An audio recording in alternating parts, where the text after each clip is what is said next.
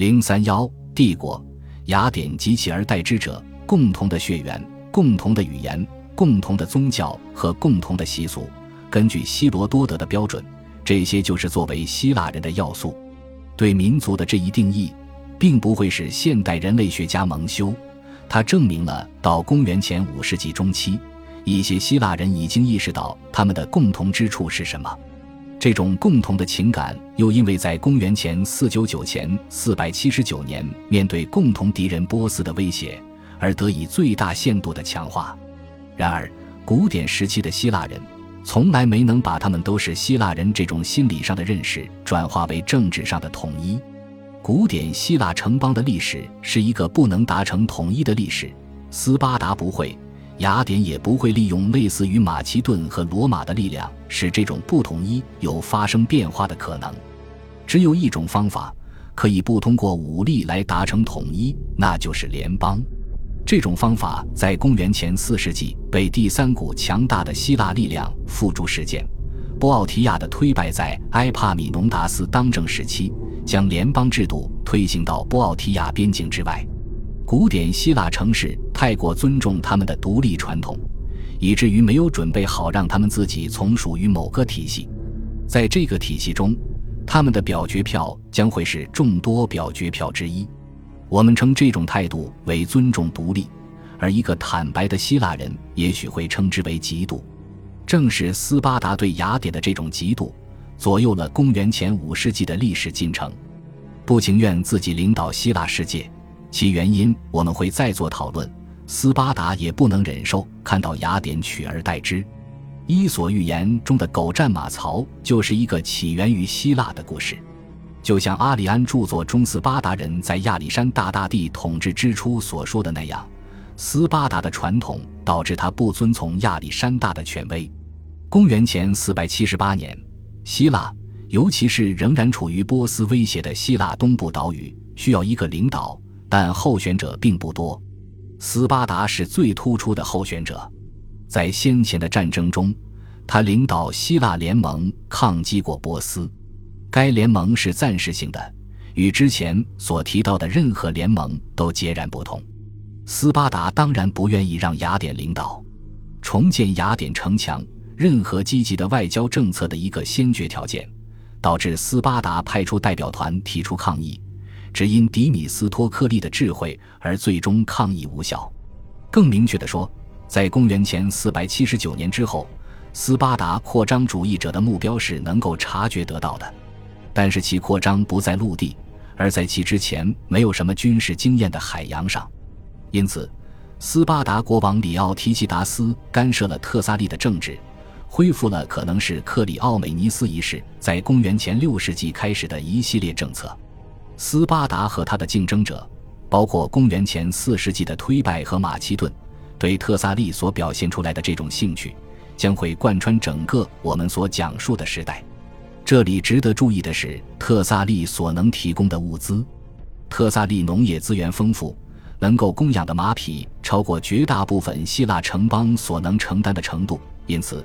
骑兵是其最大优势。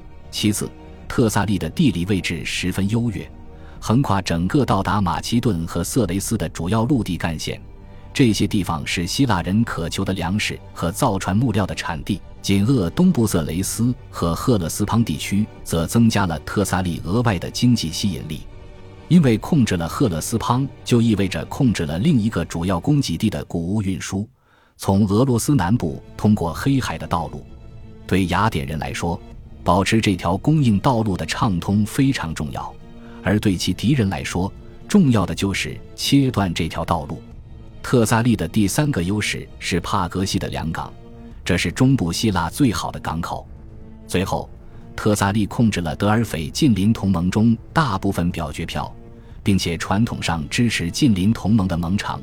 近邻同盟是一个国际性的同盟。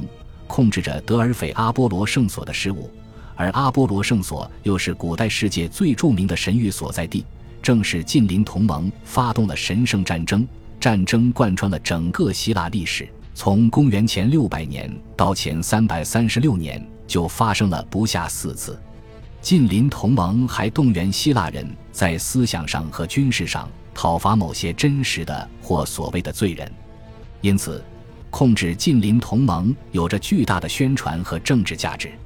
斯巴达对近邻同盟的兴趣，在公元前五世纪七十年代表现得最为明显，试图得到波斯的支持来投票解散同盟，从而加强自己对同盟的控制。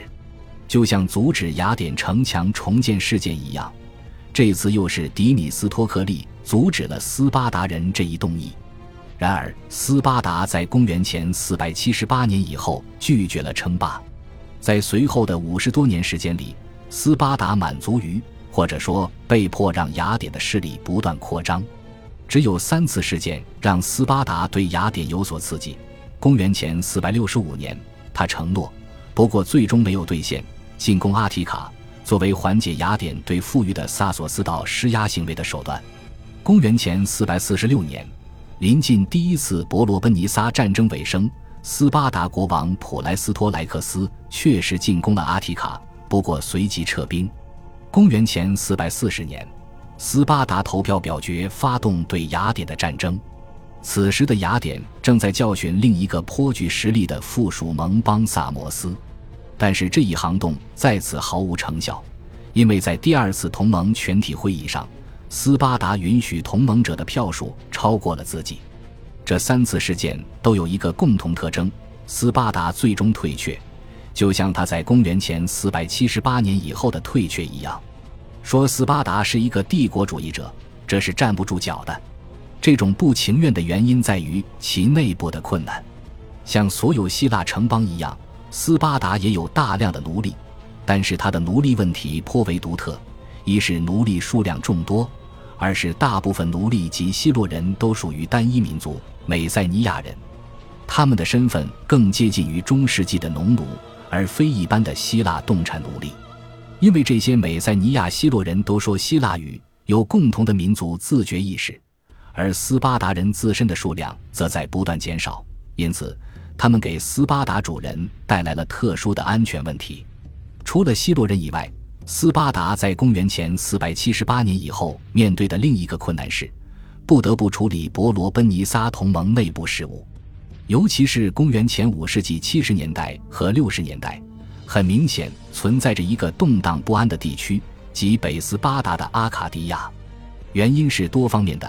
首先，伯罗奔尼撒同盟存在的首要原因是对阿尔戈斯的忌惮。但此时的阿尔戈斯，因为他在公元前494年被斯巴达的克里奥美尼斯击败，处于低落状态。阿卡迪亚可能已经意识到同盟此时缺少存在的理由。其次，克里奥美尼斯被斯巴达当权派压制，可能导致了阿卡迪亚人的不满，而前者独独选中他们，答应与之建立一种私人的关系，包括可能会放松控制。最后。雅典民主政治造成了某种不安的影响，在克里斯提尼于公元前507年创立民主制度之后，已经展示出其军事能力和政治吸引力。对一些第二集团的希腊城邦来说，已经没有必要一定在建筑政治和斯巴达控制的寡头政治之间进行选择了。现在有了第三种可能性：模仿或者从属于民主政治的雅典。这种可能性。似乎因为公元前五世纪七十年代末期和六十年代早期，迪米斯托克利到达伯罗奔尼撒而具体化了。尽管失去了雅典人的支持，迪米斯托克利还是通过鼓动阿卡迪亚和阿尔戈斯的民主政治活动分子，不断侵蚀斯巴达势力范围内的利益。对于斯巴达来说，这些事情以及内部的原因，使之必须对外表现为一个永久的领导。另外一个担忧。可能他自己或者其潜在拥护者已经感觉到了，就是斯巴达对海上战争或者说海上帝国的经验非常之少。在这方面，斯巴达不同于科林斯。科林斯有组建海军的传统，也有管理远方殖民地的经验，及西北希腊的殖民地，如安布拉西亚或是北爱琴海的殖民地。但科林斯长久以来太过亲斯巴达了。以致没有能力反抗或取代斯巴达。从其他希腊城邦的角度来说，柯林斯缺少像雅典或斯巴达那种外露的意识形态吸引力，斯巴达的阿国，该不仅是一种有效镇压的制度设置，而且在很多方面都被认为是某种值得羡慕的积极方式。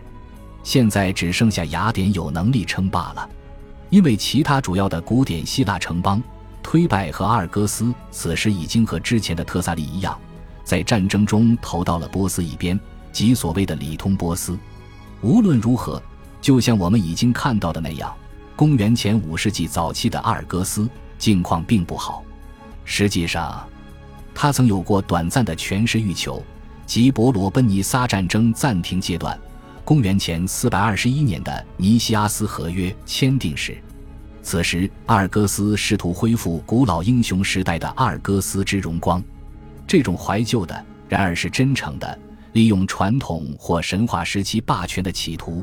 是希腊政治和诗歌的典型特征。就推拜来说，他对权势的欲求时间要推迟到后来的公元前四世纪六十年代。尽管特萨利长期成为其他城邦打劫的对象，但也有短暂为自己利益行动的时候。公元前四世纪七十年代，费莱奥的杰森就像公元前四百二十一年后的阿尔戈斯人一样，以一个古老词汇定义其目标：征集斯科帕斯的贡品。并按照红衣阿里奥斯军队的模板进行了军事改造。斯科帕斯和阿里奥斯都是特萨利过往历史中的模糊形象。恭喜你又听完三集，欢迎点赞、留言、关注主播，主页有更多精彩内容。